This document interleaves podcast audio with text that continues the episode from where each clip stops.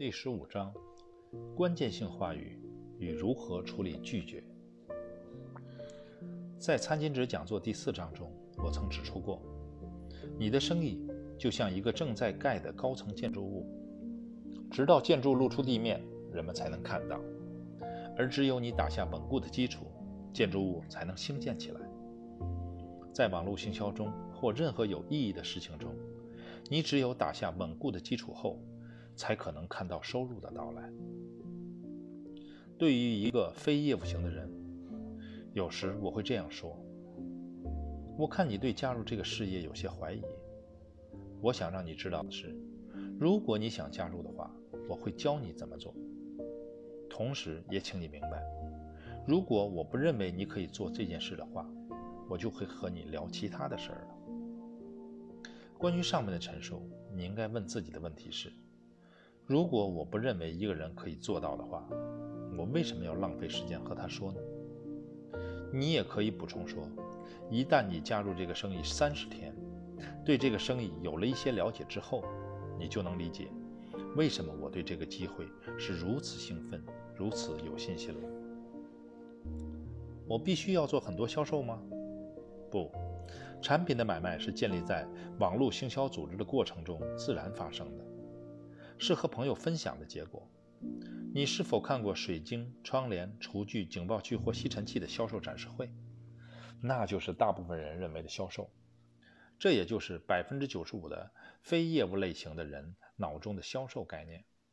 他们所定义的销售就是打电话给陌生人，试图卖一些他们并不想要也用不到的东西。在网络行销中，我们从来不需要做这些事。首先，你只和你认识的人打交道。其次，你只经销他们需要也想要的产品。这是金字塔游戏吗？不是。网络行销与金字塔的主要区别在于，金字塔是违法的。网络行销已经存在五十多年了。如果是非法的，那么很早之前它就应该被铲除掉了。当你听到这些的反对意见，大多数情况是由于人们对失败的恐惧。这个人往往是害怕加入你的公司而会问这样的问题。他们想用这种办法拒绝你，因为大部分的人不知道如何回答。我没钱做这个生意。一个人可以用低于一百美元来开始做一个网络行销生意，除非他们愿意下半辈子都为他人工作，否则他们承担不起不做这个生意所需付出的代价。我对自由的定义是。有足够多的钱用，有大量的时间来享受。透过为别人工作是不可能获得这种自由的。我太太或丈夫不会感兴趣的。不要被这个问题吓到。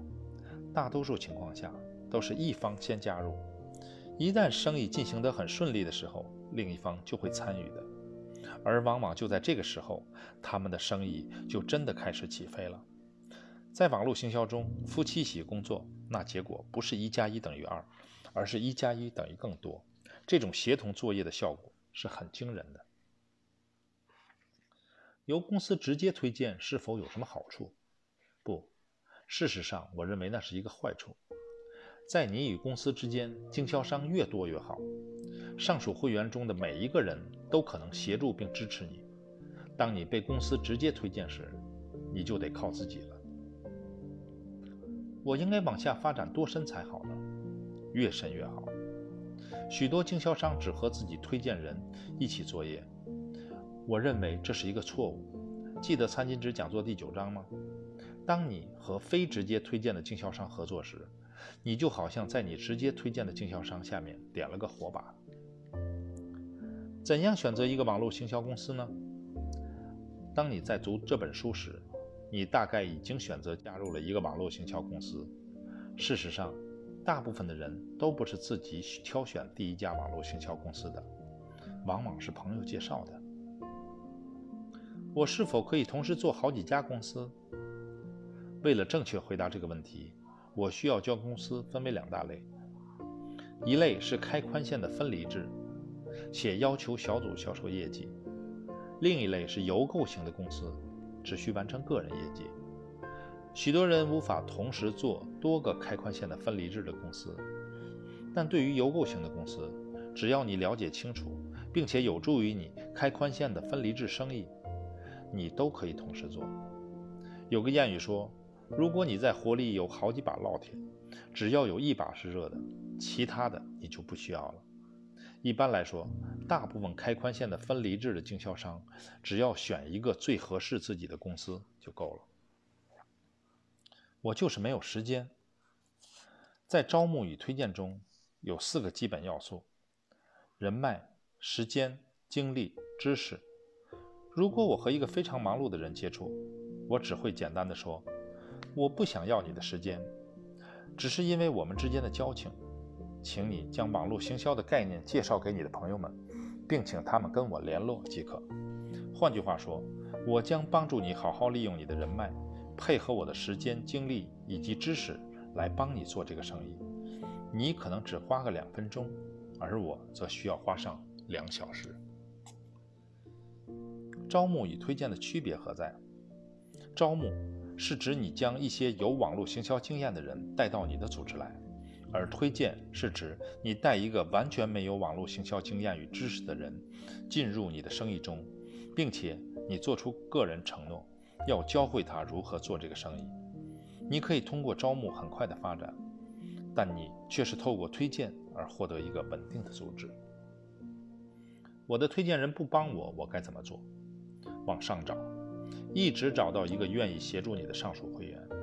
如果你的上属会员不活跃了，最后退出了，不用担心，在网络行销组织中，你终究会找到一个真正能帮助你的上属会员的。聚餐重要吗？任何时候，你将组织会员聚在一起做一些积极的事，都会创造积极的能量。离我家两小时车程有一个地方，我在那里有五个认识的人，我是否应该自己推荐这五个人加入？或是先推荐一个人，然后将其他的人放在他底下呢？你永远不应该把一个人放在另一个人下面，除非双方见过面后形成了愉快的互相合作的关系。我会先推荐最积极的那个，然后举行铁板烧聚会，这样你就可以推荐另外四个人给这个积极的人。如果他们相处的很好，那就将他们放在一起；如果他们不是很融洽，那你最好自己单独推荐他们就好了，反正事情都是你在做。我们公司不允许我再加入其他公司了。很有趣的是，有些公司的态度是这样的：他们很高兴能从其他公司招募经销商来加入，但如果别的公司也这样做的时候，他们会摇头说不行不行。同样的，当这些公司向你招手，来我们这里吧。这里可以赚得更多的财富与自由，而你一旦这么做了，现在就轮到他们拥有你了。我对现在的公司很满意，为什么要加入另一家公司？我们希望支持我们这个行业。当我们想买些东西时，我们宁愿加入这家公司享受批发价，而不愿意以零售价来购买。你可以加入很多公司以批发价购买产品。但很少有经销商可以成功的经营超过一家以上的网络行销事业。我被网络行销产业拖垮了。我参加的公司刚宣布倒闭了。这就像是来到了一个城市，出去吃饭时刚好吃到一顿不满意的餐食，进而就断定这个城市里的每间餐厅都不好。请记住，你在网络行销这个生意里是不会失败的。但你有可能退出。如果你的公司倒闭了，就去找另一家，永远不要退出。就像在你的墓碑上有可能出现两种墓志铭：A，这里躺着的某某某，是一位在生命中尝试了一次就退却了的人；B，这里躺着的某某某，他并未成功，却屡败屡战。我什么时候可以辞掉我的工作？很多经销商太急了，太早辞掉工作，这是一个很大的错误，因为马上一定就要赚到钱，这样会给自己太多的压力。当你还在打地基时，偏偏交房租的日子又到了，这是很难处理的状况。你应该先兼职做一段时间，有了一定的基础，并且当网络行销组织的收入达到正常工作收入的两倍时，你才应该考虑全职做。记住，你的奖金是月结的。大多数网络行销公司，但大部分人习惯领周薪。如图所示，一个人做很多销售，并且一直推荐新部门是图中的 A，而一个只与几个认真有野心的人合作，并努力将网络向下发展的人属于图中的 B。问问你的新人，他们愿意做哪种人？你应该这样告诉他们：你要知道，如果你选 B。头几个月是不会赚到什么大钱的。总之，你要让他们做好六个月的心理准备。